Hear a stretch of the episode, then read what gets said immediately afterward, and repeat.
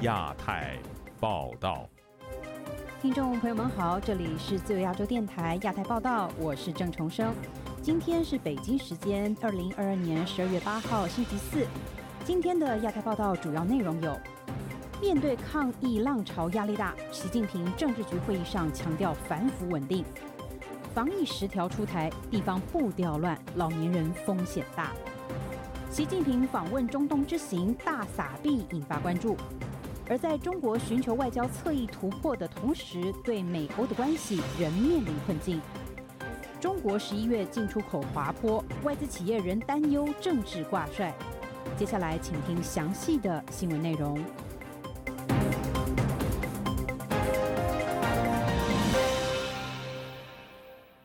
白纸运动蔓延，让中南海面临巨大的压力。中国政府紧急宣布了一系列的松绑防控措施。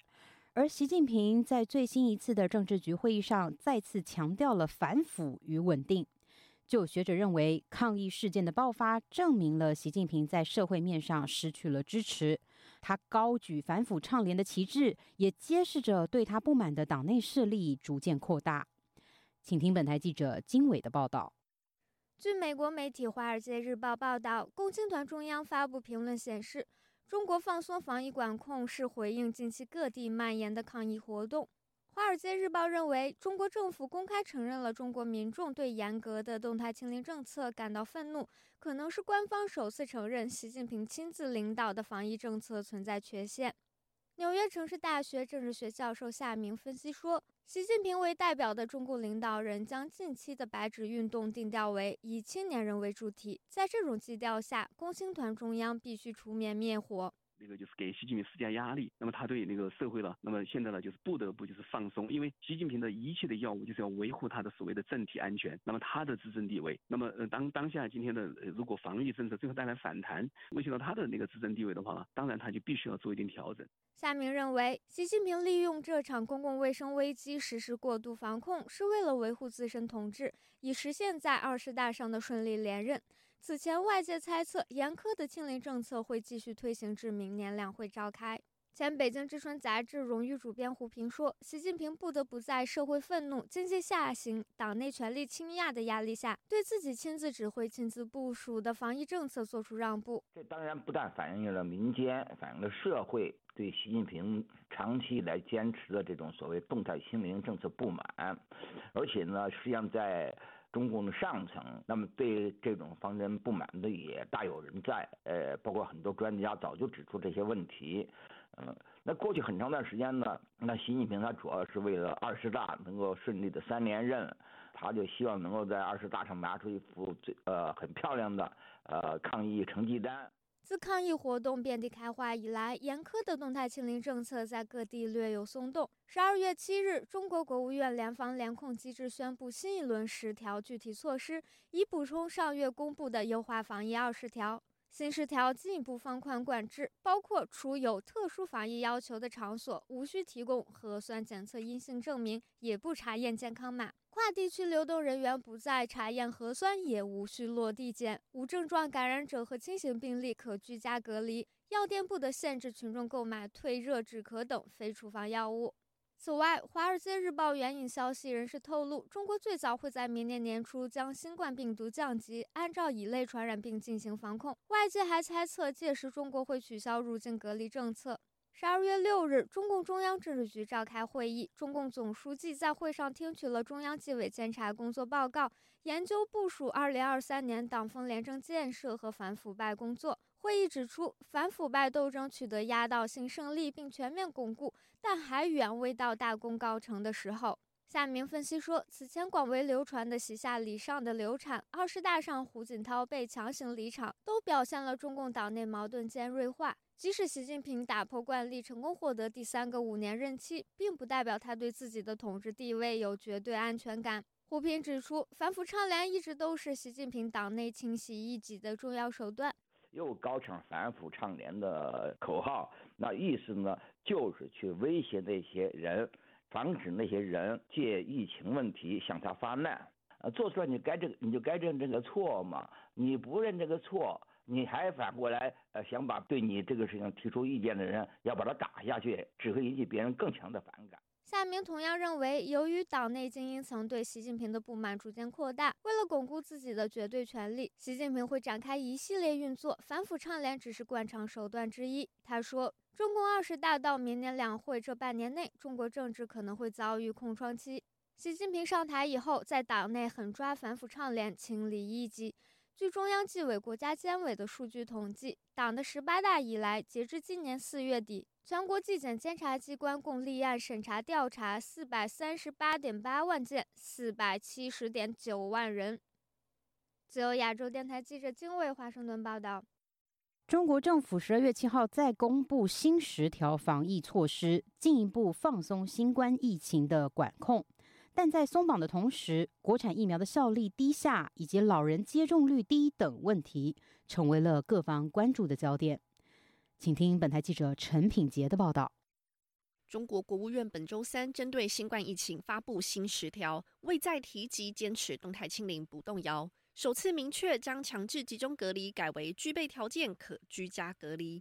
以绝对的用词称，严禁以各种方式封堵消防通道、单元门、小区门，并不再对跨地区流动人员查验健康码。要求保证药物供应及提高老年人疫苗接种比例。同时，中国官媒和医学专家纷纷发声表示。新冠病毒的毒力已经明显下降，不用惊慌。甚至有专家说，最终可能有百分之八十到百分之九十的人都会经历感染。当微博官方认证的蓝色大 V 强调生活变不一样了，疫苗效力和覆盖率却成了外界担忧的重点。中国红十字基金会前高管任瑞红就表示，中国防疫无法像西方国家一样短期内全面开放，主要的症结点之一就是疫苗。任瑞红说：“那个疫苗。”它是很起起到很决定的作用。中国的那个疫苗的防御力还是弱的很多的。然后比起 mRNA 像欧美这些国家来说，那也是付出了惨重的代价才走到今天这一步。那中国的那个代价往往要肯定，一个人口多，一个疫苗效果差，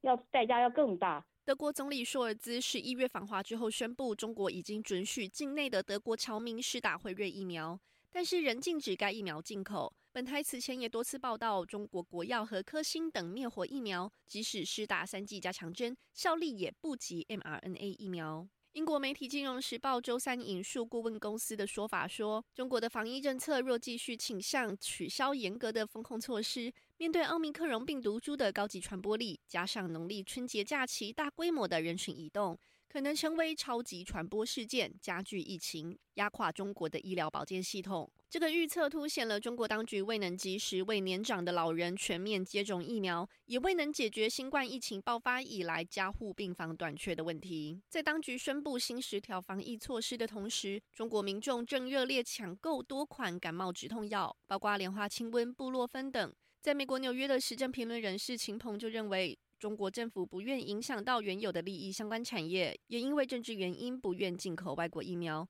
导致现在未能做好开放的万全准备。秦鹏说：“同时呢，中共呢，他是为了政治正确，要呢去对世界、对中国国内的民众去洗脑，说是呃中国模式为世界的这种防疫指明了方向，所以呢，他也没有愿意去采用就是。”美国的更加高效的 mRNA 疫苗，这样子一来，他就用的是中国自己国产的这些疫苗，实际上效率上来讲也存在了这个问题。美国媒体《华尔街日报》上周引述知情人士消息披露，中国正在规划对老年人开展新冠疫苗接种工作，目标是在一月底之前让百分之九十的八十岁以上老人至少接种一剂疫苗。此外，还计划让总人口的百分之九十接种疫苗加强针。中国国家疾控局的卫生免疫司司长夏刚在此前接受中国媒体采访时。就透露，老年人不愿意施打疫苗的主要原因，包括对新冠病毒感染的风险意识不足，担心疫苗接种会引发异常的反应，以及部分的老年人因为行动能力不足或是失能，没有办法接种。自由亚洲电台记者陈品杰华盛顿报道：中国放宽疫情防控措施后，截至本周二，已经有将近五十个城市放宽了核酸筛查。不过，合肥近日却推出了出门检。重庆市则有众多的民众遭到赴红码，有人还没有进入重庆就被红码了。当地也再度出现了排队做核酸的人潮。接下来，请听本台记者古婷的报道。根据中国卫健委官方网站本周三的数据显示，过去一日，中国新增两万五千一百一十五宗新冠本土个案，包括四千三百五十一宗确诊和两万零七百六十四宗无症状感染。新增本土感染中，广东占最多的四千九百一十九宗，北京有三千九百七十四宗。重庆有三千七百六十五宗，显示新增个案有下降的趋势。官方早前宣布放宽核酸检测措施，提倡非必要不做核酸，进入机场、商场、医院、门诊等公共场所不再出示核酸证明。但是，安徽合肥市市委书记周一在疫情防控会上推广疫情出门检要求，包括在机场、火车站。各类道口、水运码头等入口强化落地检、跟踪检等措施，引发民间舆论的批评。微博网民皮诺时间轴留言写道：“这个市委书记可以下课。”合肥网民留言：“最近天天做核酸，一天不做就弹窗。”另一网民说：“他所在的小区没有阳性也封了，湖滨路也封了。”广州居民梁颂基周三告诉本台：“大白都没有了，核酸站都是人去楼空了。”这是广州现在的目前的情况，医疗系统怎么崩溃，那都是借口而已。崩溃的企业也倒闭了，该死的也就死了。广州现在能够恢复到往日这个盛景吗？不可能了。梁颂基还说。广州城内已经全部开放，只有在医院接受核酸筛查。但是广州周边地区仍有严厉的管控措施。他说，前一天去清远打算探望刚出狱的干姐张五洲，被防疫人员和公安强行送回广州。我一到清远，立马遭到十多个所谓的防疫人员啊、公安同志啊，一下子就被绑回了。他们说了，你们广州过来我们清远这边呢，就需要两天两检。傍晚七点钟之后了，我等来的是石围塘派出所人过来，他们接我回去？嗯，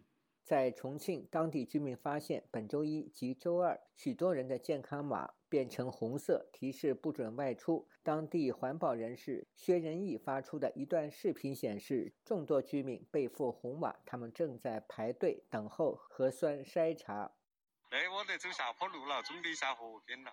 你看嘛，那后头还有好多人，全是红码，那些人，看嘛，你走到尽头，在走下坡，按照河边方向走。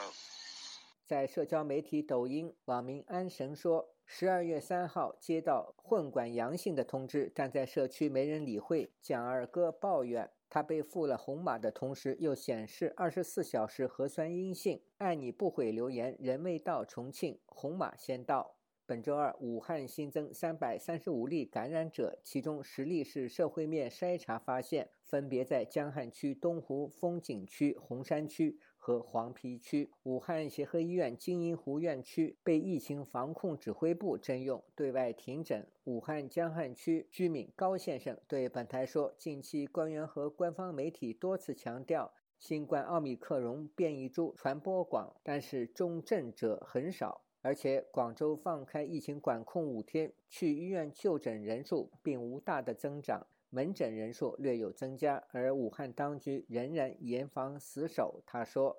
我们小区里面今天早上还是有，就是从六点到九点，到了点他们就走了做核酸的。我们社区只有四个点做核酸，人还不多，排个一二十个人，外面一排队就是几百人了。”两三个小时到点了以后，他就走了。不久前，中国各地数十所高校学生发起白纸运动，要求当局解封。其后，各地逐渐放宽防疫措施，但在一些经济不发达地区，民众继续受到封控。地方官员似乎不想全面开放，以至于抗议浪潮此起彼伏。南京工业大学的学生因封校期间，该校发现阳性个案，本周一学生聚集在校内抗议。并高喊要回家的口号，还要求校方放人。自由亚洲电台记者古婷报道。自由亚洲电台亚太报道。中国国家主席习近平出访沙特阿拉伯，外界推估中沙两方将就能源问题及战略伙伴议题上进行深度的讨论。而在中国与沙特活络伙伴关系之际，美国与其他的西方盟友正在对中国进行新一轮的防范围堵计划。接下来，请听本台记者唐媛媛的整理报道。本周三，习近平接受沙特国王萨勒曼邀约拜访沙特。这是自新冠疫情爆发以来，习近平第三次出访外国。据半岛电视台报道，中国作为沙特最大的贸易伙伴，习近平的到访将受到沙特的盛情款待，以反映中沙近年来深化的双边关系。同时，此行中国将与沙特阿拉伯签订两百九十亿美元的条约。习近平此行也将参与首届中国阿拉伯国家峰会及中国海湾阿拉伯国家合作委员会峰会，显示北京有意拉拢阿拉伯国家。反观美国与沙特的伙伴关系，正因为双方在能源、人权与区域安全议题上的立场不一致，而处在关系低点。随着中国有意向中东进行权力延伸，美国、日本与欧盟对于防范中国扩张的力道也在加大。据台湾中央社报道，美国参众议院军委会领袖六日晚间公布协商定案版国防授权法案，法案中为应应台海局势升温以及乌俄战争，使美国更加防范台海可能冲突。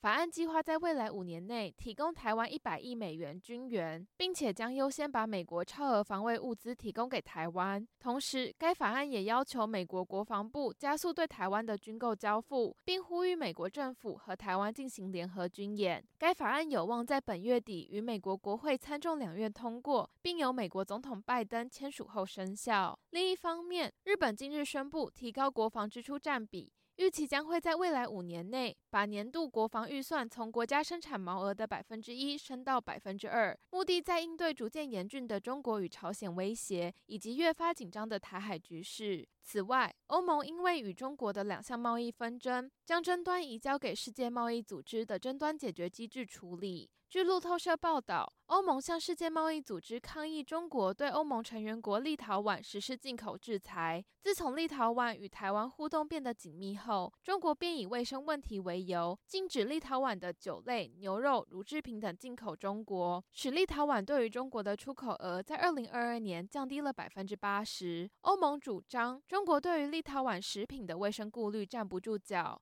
此外，欧盟也向世界贸易组织争端解决机制反映中国对于欧盟企业智慧产权的侵犯。中国外交寻求在侧翼突破。习近平中东之行希望拉拢非西方国家以抗衡西方的压力，但在中国外交的主战场欧美日等方向上，尚未有任何突破的迹象。自由亚洲电台记者唐媛媛华盛顿报道。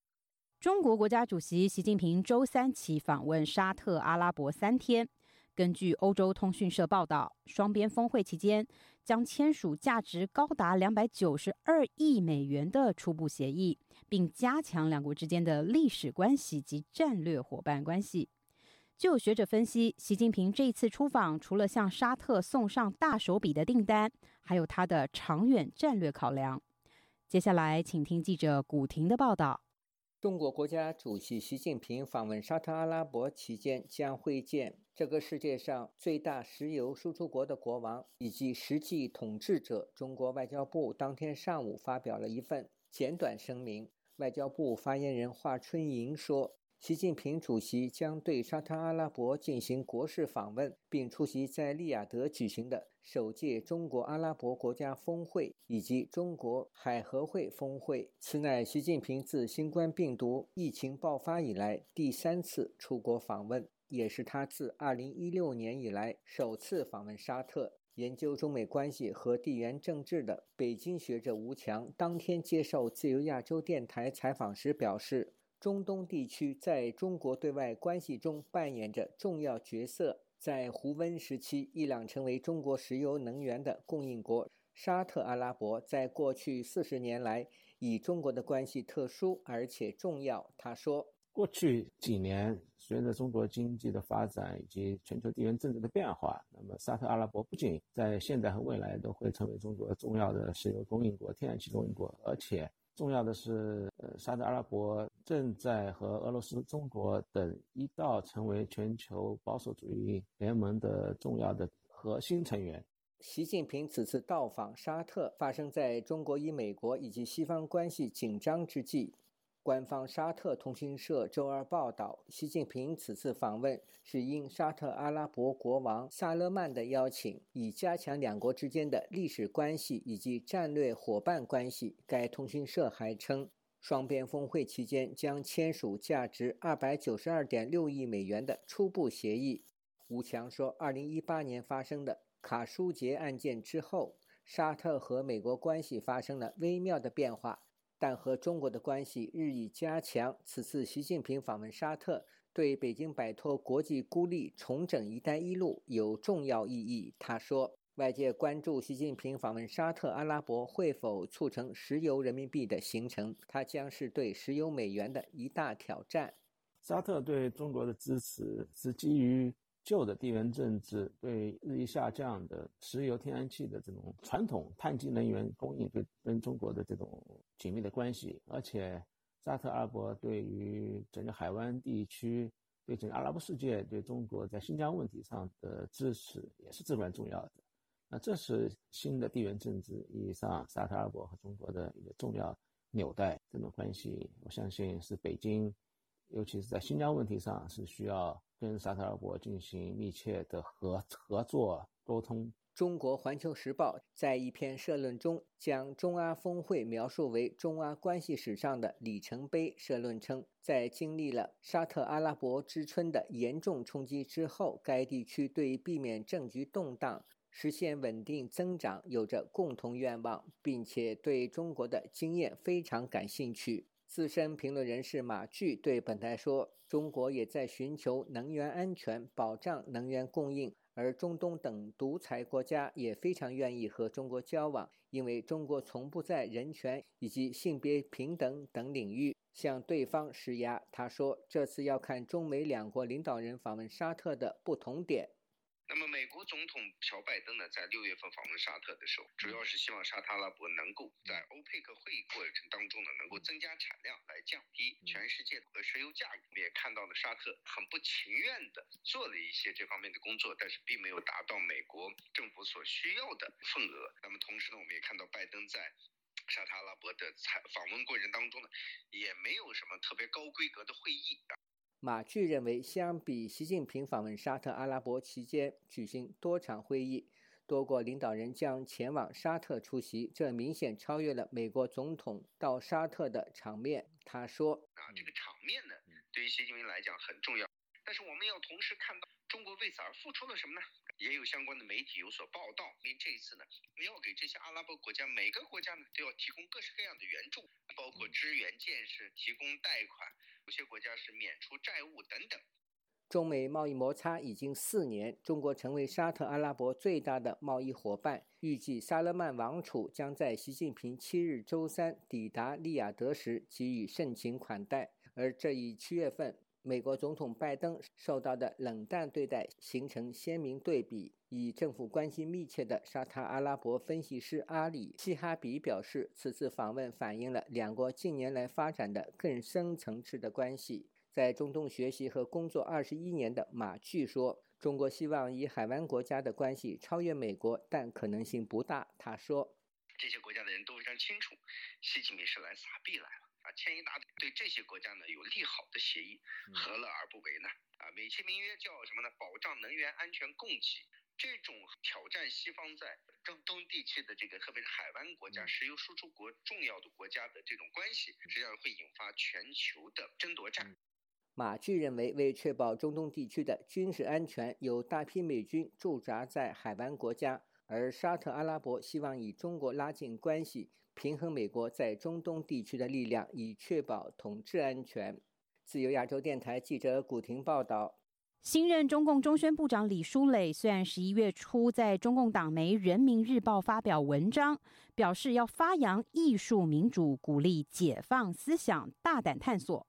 看似艺术领域要放松管制。但专门争取言论自由的非营利组织审查指数十二月初发表的最新报告就指出，中国共产党正对整个欧洲的艺术界人士进行审查，轻则监视、破坏社交媒体账号。严重的甚至威胁人身安全。接下来，请听记者郭晨启发自维也纳的报道。专门争取言论自由的非营利组织审查指数，针对四十多名位于欧洲的艺术家学者进行访问调查，结果发现中国共产党针对欧洲的艺术界进行严重干预。审查指数在十二月初的一份报告指控，为了不让不利于共产党的艺术创作公开在世人眼底，曾有香港书商在泰国遭到绑架。而丹麦雕塑家高志活为了纪念六四天安门事件所做的巨型雕塑《耻辱之柱》，在香港大学展出二十五年后，却在二零二一年遭到校方拆除。高志活在审查指数的线上研讨会里，用疯狂形容中国政府的做法。这真的是很疯狂！香港大学拆掉象征自由的雕像。然后放进钢制的容器里，然后锁起来。我们想要拿回来，但不被允许。然后我们就做了一个决定，散播到所有大学。所以我们决定开始复制这个雕像。调查指数的报告指出，中国政府不仅严格控制在中国内地的艺术展演，对欧洲艺术家监控、抹黑，或是用一些手段让艺术家的展演遭到博物馆或艺术画廊单方面取消或改变展演主题。至于二零一零年，因为在香港参与万人包围立法院，被指控为支持港独、违反国安法的香港社运画家夫妻档林离林浪，仓皇逃往英国后，社交软件遭到黑客入侵，经济收入也一度弹尽援绝。一个 Facebook account，一个 Instagram account，同埋 WhatsApp account，咁所以咧就变咗。一个是脸书，一个是 Instagram，还有 WhatsApp 账号被封。但我们其实很需要用社交媒体宣传画展、画作，还有网店，然后害得我们生活变得很困难。又系一个令到我哋嘅生活系好困难。虽然没有证据证明，但林离林浪夫妻档合理怀疑是中国政府所为，不畏惧继续前行的两夫妻。最新的一个作品支持的正是遍地开花的白纸运动，牵手里手里拿着两张白纸，只希望中国人这次能真正觉醒。基于人道立场啊，基于人道立场被火烧死这么夸张的，知道是非黑白的事。我觉得我们都应该要发声。如履薄冰啊，其实真系，真的是如履薄冰，只能继续前行，继续讲。但如果家人被骚扰，我们也是得好好思考。都要再再谂一谂。创作艺术反映的常常是社会的真实面，但这群艺术家却在隐形的威胁下，继续用自己的方式来寻求公益。自由亚洲电台记者郭晨启、维也纳采访报道。十二月六号，美国总统拜登与台积电创办人张忠谋一同出席了台积电在美国亚利桑那州凤凰城晶圆厂的移机典礼。拜登强调，将供应链移回美国，不但能降低对海外市场的依赖，更将改变半导体领域的游戏规则。接下来，请听本台记者陈品杰的报道。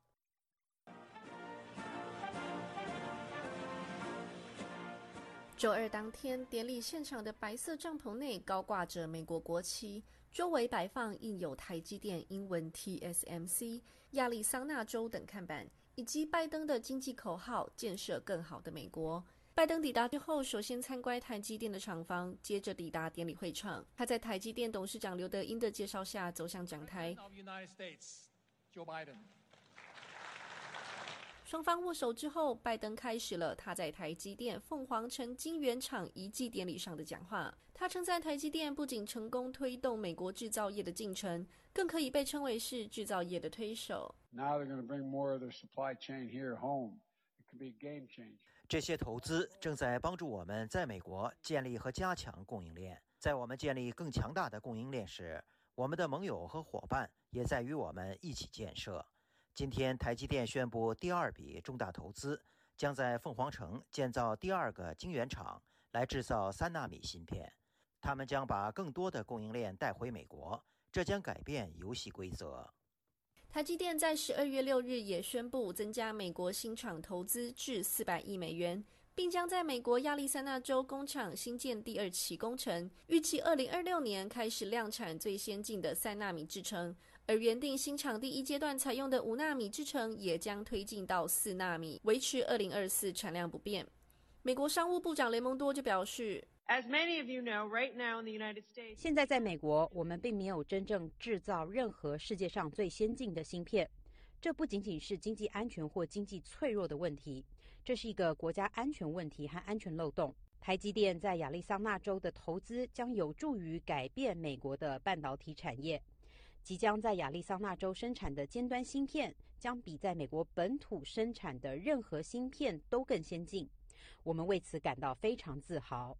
这场移机典礼政商云集，除了台积电创办人张忠谋、董事长刘德英、总裁魏哲嘉之外，美国总统拜登、商务部长雷蒙多、台湾驻美代表肖美琴等也到场出席。而在产业界方面，苹果公司执行长库克、美光执行长梅罗特拉、惠达执行长黄仁勋、超维执行长苏姿峰等都是座上宾。库克在周二出席典礼时还证实，苹果公司将购买在亚利桑那州新产生产的晶片，成为该厂的首批客户。另外有消息披露，辉达和超维等也将跟进。美国白宫国家经济会议主任迪斯在前一天的简报会上就表示，这项重大里程碑是亚利桑那州史上最大型的外国直接投资，也是美国史上规模最大的外国直接投资项目之一。美国总统亲自前往这个场合，象征台积电达成一项重要的里程碑，把最先进的半导体生产带回美国。在此之前，中国的人民政协报曾经对台积电赴美设厂发表评论。抨击台积电变成美积电，该文引起在投资公司任职的前记者尼斯特在推特上抨击，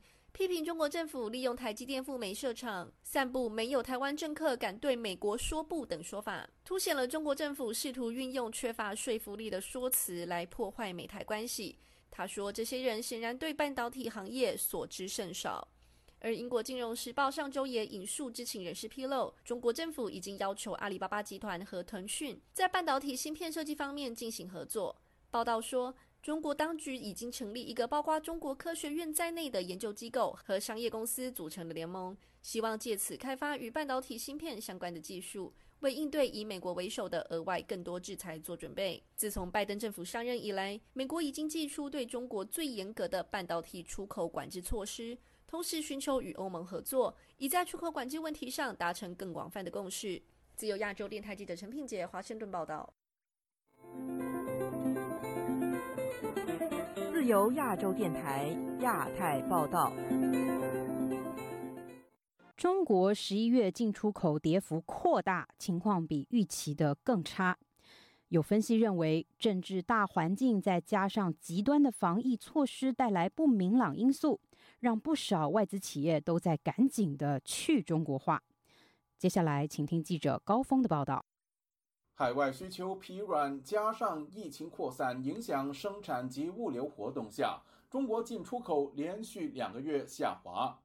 中国海关总署公布，十一月以美元计算，进出口总值约五千两百二十三亿美元，同比下跌百分之九点五，其中。出口跌幅扩大至百分之八点七，跌幅高于市场预期的百分之三点九，这也是二零二零年二月以来最大跌幅。进口同比下跌百分之十点六，跌幅是二零二零年五月以来最大。贸易顺差则进一步缩减至大约六百九十八亿美元。台资企业郑州富士康厂房。近日传出，因中国防疫措施引发混乱，接连有工人出走及抗争。《华尔街日报》本月初报道，苹果公司因应郑州厂房风波，计划加快把部分生产线迁出中国。台湾中华经济与金融协会副秘书长曾志超表示，以出口为主的外资企业近期都已积极去中国化。这个中美贸易战之后，很多的那个企业已经开始往外移了，或者海外布局也增加。以富士康来讲好了，它现在它是这个整个苹果系统最大的供应商，它现在发现这个问题很严重之后，现在苹果已经要求它要在其他地方去设厂。虽然说在短期之内不会把郑州厂给关掉，但是可以预见，就是说。它一定会在其他国家，比如印度、东南亚增加的第二产线，也就是做一个分分散风险的动作。那如果是小厂的话，它可能它就没办法做这些选择，它就就已经离开了。虽然中国防疫政策风向转变，但是据曾志超了解，很多外企对于中国出口前景仍然保持审慎。很多那个美商哦，他们提早两个礼拜，在春节的两个礼拜，他就开始放假，也就是说，他们已经预期到这个农历年的这段期间的话，中国的防控或者是他们的出口并不会改善，干脆就把那个过年期间延长。表示说，现在他们整体的这个防疫的这个风控不会快到说让他们觉得说出口会有改善的情况，所以预期明年第一季的话，数据都基本上都不会太好。台湾龙华科技大学通识教育中心助理教授赖荣伟认为，中共二十大后，外资对中国政治挂帅、以政治干预经济的疑虑与日俱增。那以前呢？对于这个中国呢，我们只担心它正浊而已，它的经济并不左。现在呢，这几年下来啊，慢慢慢慢的呢，正左经也左的这样的声音啊，也也不是只闻楼梯响了。全中国的所有的发展，不管是经济还是非经济，全部都是政治挂帅。地方党政干部往上爬的原因呢，绝对不是。哦，他的专业所带来的一个结果，而是他的政治效忠做得比别人好。对于外界的经济来讲，就是有这个投资的风险。赖荣伟说，各地政府对疫情防控标准不一致，也为地方政府带来财政危机。这个说一套做一套，比如说呢，你这个城说要封控，大家都配合了，结果呢，某些工厂可以开。所以呢，就产生了类似郑州的富士康暴动这个现象。一个富士康可以带动整个郑州跟河南省的整个啊六七成以上的这个营收。那这个富士康如果说说关就关，说开就开，富士康的订单没办法满足的话，那他对这个当地的党政干员的经济的运作不就是很大的影响吗？中共总书记习近平十二月六日主持中央政治局会议，会议强调要着力扩大国内需求。充分发挥消费的基础作用和投资的关键作用，加快建设现代化产业体系，提升产业链供应链韧性和安全水平。要切实落实两个毫不动摇，增强社会主义现代化建设动力和活力。要推进高水平对外开放，更大力度吸引外资。这一两天他所讲的这种扩大内需，他也讲到要接要两个毫不动摇。问题是，对于外资来讲，你还是不能够降低外资对你的担心啊。这么多年来，你从来就是对外资好言相向，实际作为我们就是看到说你要追求共同富裕嘛。大陆的本土的民营企业是怎么被你搞的？中国国家信息中心的官员在接受官媒中央电视台采访时表示，今年以来。中国推出一系列保市场主体的政策措施，充分发挥企业及企业家能动性，激发外贸企业的市场活力，尤其是民营企业表现优于整体，有力促进外贸增长。自由亚洲电台记者高峰香港报道。台积电六号在美国亚利桑那州举行上机典礼。同时，三纳米也将于二零二六年在美国量产。在台湾的九合一选举前，就不断有媒体炒作“以美论”还有去台化、制造台湾半导体将被掏空的谣言。而台湾的经济部七号就在脸书发帖澄清所谓的掏空说法。接下来，请听本台记者黄春梅发自台北的报道。台积电赴美设厂恐掏空台湾半导体这样的质疑声，从选前一路延烧到选后。台湾远见杂志报道，台积电总裁魏哲嘉受邀阳明交大 EMBA 蓝城讲座演讲直言，门都没有。对外界担心台湾半导体恐将步入日本后尘，他说不可能，台湾努力三十多年，怎么可能被击倒？半导体大厂台积电全球市占率逼近六成，被台湾称为护国神山。根据台湾民主实验室调查，早在二零二一年十二月，台湾就出现台积电被美炸毁的讨论。直到今年选举前夕，台湾网络媒体和中国官媒、微博大 V 以及台湾在地媒体和立委广泛传播，导向了台积电将被掏空并搬去美国，而民进党为其中的帮凶。台湾多位学者在选前发表谴责恶意资讯战、护卫台湾细盾的声明，批评去台论扭曲事实，更直指旺旺中时喊出抗美救台、恶意炮制以美仇美论，其恶意已到丧心病狂的地步。发起人之一、成功大学电机系教授李忠宪接受本台访问时表示：“所谓的以美论和去台化都是假议题。目前大部分的言论不是在指责台积电，而是指责蔡英文政府所谓的出卖给美国。退一万步，台积电是民主国家的跨国企业，如果决策高层执意离开，台湾政府又能如何？国塑造成说，他就是为了利益才在支持台湾的。”他不是因为什么民主、自由、人权啊这些核心的价值在支持台湾，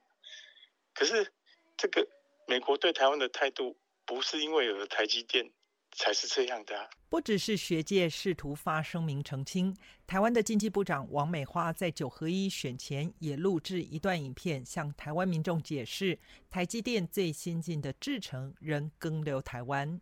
半导体是一场时间的赛跑。而台积电在台湾的三纳米制程已经开始在台南试产了，两纳米设厂也已经在新竹整地，甚至要继续突破的一纳米，政府已经准备了桃园龙潭科学园区。台积电美国厂上机典礼后，台湾的经济部不厌其烦再次发说帖，以四大重点：台积电赴美设厂，半导体没有去台化。经济部强调，先进制程台湾继续领先，支援美国厂仅百分之一的工程师人才没有外流，四十年供应链最健全，台湾无可取代。东吴气管系兼任讲师林修明对本台表示：“去台化是外行人不懂半导体上下游供应链产品的假议题。”林修明解释，近期不少国家担心台海爆发战争，对芯片供应链表达关切。但是朝鲜发射飞弹的频率比中国解放军在台湾上空发射高得多，最不堪其扰的应该是日本和韩国。因为你想看，日本、韩国跟台湾。通通都是在那个那个整天散步直接飞弹啊，不然就是那个飞机在你的前面绕一绕啊。真正如果担心这这件事情，他应该把它证明为那个是去亚洲化，不是去去台湾。半导体产业是个高门槛专业，以台积电在台湾制程可为值 N 减一为例，也就是海外扩产最先进的制程将落后于台湾一个世代的差距。但是所谓的 N 减一，在口号式的选举语言显得艰涩难懂。林修明提醒，如果不能好好澄清解释，恐怕还将波及二零二四总统选举。自由亚洲电台记者黄春梅台北报道：北京派驻香港的最高层官员近来借由推广中国宪法，提出了香港应该要彻底去殖民化。清北京的立法会议员立刻呼应，提议应该把法律中带有殖民地色彩的字眼删除。评论指出，这显示北京将进一步把香港大陆化，预料北京将抹走如维多利亚公园和皇后大道等在港的殖民标志。记者陈子飞的报道。中联办主任骆惠玲早前在国家宪法日发表讲话，引起香港各界关注。他表示，香港各界应该自觉维护中国宪法的权威。亲北京的香港政界代表在骆惠玲发表讲话后，以行动呼应。兼任人大代表的立法会议员陈万琪在立法会一个委员会会议上提出，港府应该立马删除涉及殖民地字眼的法律。其实香港回归咗二十五年，你睇得到。香港已经回归二十五年，但你可以看到，现在香港很多法律没有正确反映我们效忠的对象。例如《刑事罪行条例》的袭击女皇罪，是否能先删除这一条？这是在侮辱我们的宪法。香港立法会民主派前议员许志峰表示，以往主要是由亲北京或亲政府的人士提出香港要去殖民化，这一次由北京派驻香港的官员提出，比较罕见，可以预见香港全面去英国化的行动势在必行。系先兆嚟嘅，如果即系北京要做，就会系全盘去深刻咁样做，咁可能有法律这只是先兆，北京要去殖民化，一定是全盘和深刻去做。先从法律条文入手，之后从文化和思想洗脑。因为北京想进一步把香港大陆化，下一步以女皇有关的事，例如维多利亚公园、皇后大道中等，都会慢慢的完全消失。许志峰表示，在香港国安法下，北京已经处理英国留在香港的法律传统和影响，但英国支持民主、自由。法治等价值观仍然深刻影响港人，相信北京是想要斩断港人与英国的联系。個影響係好深遠嘅，港英時期嘅管治嗰個生活模式啊，嗰個思維啊，影響是很深遠的。港英時代的管制思想和生活模式是很深刻影响每一个香港人的处事方式。例如，英女皇去世，很多港人悼念或者在世界杯会支持英國隊。與英国仍然有很深刻的脉络，也影响作为香港人的身份认同。如果全部被抹去，我觉得香港人反过来认为被中共殖民统治，把我们原有的身份认同拿走。時事評論員劉銳紹表示，二零零三年香港发生五十万人上街反政府时，北京有提过去殖民化的说法，但不是以官方重要讲话的方法发表。相信这次由京官提出在香港要去殖民化，是要进一步消除对港府管制不利的因素。当年港英政府是在中英谈判香港问题之后改变对香港的。政策尽量争取香港民心，哪一代的香港人要对比今天，很容易就怀念当年的管制。现在北京主要把怀念英国殖民地的感情去英去殖，希望增加对中国大陆的感情。他表示，如果北京想要全面在香港抹去英国化的色彩，也涉及很多问题。所谓殖民地化的内容到底是什么？现在香港很多街道都是殖民地化的，譬如说太子道、弥敦道。如果一改变，你都牽涉了很多房地产合同。维多利亚公园的使用方法，他只要用行政命令。這已經把很多他們覺得敏感的活動取消了。香港如果還把精神放在意識形態無謂的去殖化的工作裏面了，最後他們自己也吃虧。他估計北京會採取比較可行的方法，例如把新建的道路名稱使用與中國大陸相同的道路名稱，可以去殖民化，同時也減少行政的不便。就亞洲電台記者陳子飛報道。中国民众反对疫情封控的白纸运动得到海外华人的积极响应。最近旅居荷兰的意见人士王兆清在当地就发起了多项抗议活动，但他本人和在中国国内的家属却受到了威胁和骚扰。本台记者凯迪就此专访了王兆清，下面请听采访内容。意见人士王兆清来自江苏省宿迁市，今年七月，他们一家来到荷兰。目前持有庇护身份。他说，离开中国的主要原因就是妻子和孩子都不愿接种疫苗，因此而无法继续在中国国内工作和就学。王兆清把自己定义为参与民主运动的新人，在白纸运动之前，他就一直在中国驻荷兰大使馆前抗议中共专制暴政，并已长达数月。中国的白纸运动发生后，他又在荷兰当地组织并参与了多项活动。王兆清先生，首先。请您介绍一下，您最近在荷兰发起了哪些抗议活动，好吗？呃，在大使馆，我已经大使馆门口我已经抗抗议了几个月了。呃，我觉得国内的形势越来越严峻，有必要将抗议行为升级一些。然后我就在二号的时候，在荷兰这边多一個群组，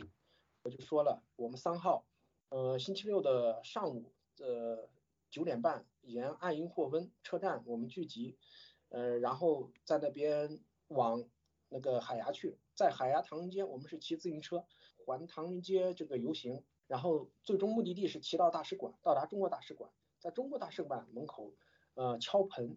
要求习近平下台和中共下台为主要的政治目的。王兆清先生，您在推文中说，您发起了在十二月三号的活动之后呢，就受到了威胁，国内的亲人也受到了骚扰，活动现场还有人来干扰。您能介绍一下您受到骚扰的情况吗？三号早晨我八点钟起床的时候，收到了这种威胁的信息，威胁我的信息上面包含，不要以为你在荷兰就那个，我们可以把你弄弄回中国来。威胁我的话，我只是截图了一部分，还有比这更过分的话，也有的没有截到，或者有的实在是不方便发出来了。那王先生在网络上看到你们在海牙唐人街的活动现场也受到了干扰，能谈一谈这方面吗？海这个因为海牙唐人街我是准备还唐人街的一个活动，所以在唐人街那个大牌楼下面，呃，因为我这个信息我是公开发出去的，似乎好像他们。不知道是等在那里还是怎么样一个情况，我刚停下来，他们就过来了。他们的意思就不让我摆在那里，说我的这个影响太坏了，我的这个行为是这个汉奸行为。我跟他们解释了，我说我是呃要求中国民主和汉奸完全不搭嘎。共产党他们的这个理念是马克思主义，他们的马克思、恩格斯、列宁、斯大林，他们这个画像是公开悬挂的。我说他们都不是汉奸，我这个汉奸是从哪里来的？我只是要求民主，怎么就成能成汉奸了呢？他们还不允许我那个，然后我就拿出手机进行录像啊，就是这样一个事情。王先生，您在三号的推文中一度说，国内您的母亲呢被关入了集中营，家人联络不上，很着急。后来呢，您又得到消息，然后又澄清说母亲呢并未被带走，而是有两个陌生人找上门，针对您的事情去进行威胁的。您能讲一下这个过程吗？因为他是去我们家里，然后跟我母亲说，呃，来找我说，以打着我朋友的这个名义说来找王兆清，呃，我母亲跟他说他不回来了，因为我目前我也跟家里人说了，我中国不民主，我是不会回去了。然后他们就说找我做生意嘛，又聊了一些，问我在哪里，怎么样能联系我，这个完全就是胡说八道嘛，就是这样，因为他得不到我其他更有用的信息之后。他就说，等他回来要弄死我。王先生，您曾在推文中说，因为您一直在大使馆前长期抗议，您的母亲十二月二十号半夜呢，也曾受到过当地警方的骚扰恐吓。那么这次您对母亲被骚扰，您有没有去中国驻荷兰大使馆方面讨要说法呢？呃，我当天就去了，到了大使馆之后，本来是敲盆抗议嘛，我就改成了这个到大使馆直接跟他们要求对话。就是我母亲的这个情况，他们也不搭理我，就是这样子。王先生，您说十一月二十五号，您的所有国内社媒账号就被封掉了。十二月二号呢，您又组织这个抗议活动，第二天凌晨就开始受到各种威胁。那么您推测认为这是一次国内外联动的威胁，是针对您本人的海外执法的行动？那么您这么说有什么依据吗？我认为这一系列真的威胁和抗议活动的阻挠是来自于中共。来自于中共的海外执法机构，因为在短期内如此紧密并且有组织性的阻挠我和威胁我，这样的能力只有中共有，其他人是不具备的。王先生，那从您的推文中看到您在为家人的安全担忧，那么未来您还会继续站出来参与抗议中共的活动吗？呃，目前我的。确确实实，当时有替家人在担忧这样子。这边海外民运跟我讨论的就是，共产党他们的策略对待海外民运的策略是胡萝卜加大棒。现在给你这一棒子，就看你怎么接住了。现在我也已经是在推特上面明确的表示了，呃，如果再遇到这样的事情，我的抗议的行为就会升级，我不会妥协，因为一旦妥协了以后就不要去大使馆。以后就不要去抗议，就无法再继续下去了。王先生，那您已经决定了一直会要这样做下去是吗？嗯，我呃一定要做下去，因为这个白纸运动发起来，从未看到有这样的一个希望。我们这个国家，呃，中共建政以来，从未有这么多人在一起说要求中共下台，也从未有这么多人在一起要求在位的元首下台，从来没有过的。所以说，我对这个国家。目前呢是充满希望的，嗯，我觉得未来可期是是这样一个。好，王先生，非常感谢您接受我们的采访。针对王兆清受到的骚扰恐吓，本台记者也致电江苏省宿迁市公安局，但接线人员称不清楚。本台也向中国驻荷兰大使馆发出电邮要求置评，但截至发稿仍未得到任何回复。刚刚是本台记者凯迪专访旅居荷兰的意见人士王兆清，再带您来关心几则要闻简讯。美国国会参众两院的军事委员会周二晚间公布了二零二三年财政年度国防授权法案的协商定案版本，总预算高达了八千五百八十亿美元，相较于二零二二年度多出了约八百亿美元。其中，除了同意向乌克兰提供至少八亿美元的额外安全援助之外，还将在未来几年内向台湾提供上百亿美元的援助。路透社报道，这个法案通过了一百一十五亿美元的新投资，以及加强太平洋威慑倡议。法案还批准了二零二二年台湾增强韧性法案，将在未来五年内通过高达一百亿美元的拨款，来加强美国与台湾的安全合作。而外界预料，这势必将引起中国方面的强烈反弹。而中共中央委员、国务院兼外长王毅七号就在第十八届北京东京论坛发表视频致辞时表示，历史和台湾等重大敏感问题不能越线。另外，香港及新疆等问题也不容日方干涉。日本放送协会报道，日本外务大臣林方正也是透过预录影的影片致辞，对于中国公务船反复进入钓鱼岛列屿周边的海域。林方正说，日中关系有各种合作可能性的同时，也面对着诸多课题还有未解的争议。而在白纸运动之后，有将近五十个国际人权团体及非政府组织周三发表了七点联合声明，呼吁中国政府尊重言论、新闻以及集会自由，并停止使用暴力驱离、搜捕和平示威人士。听众朋友，以上就是这一次的亚太报道，我是郑重生，感谢您的收听，我们再会。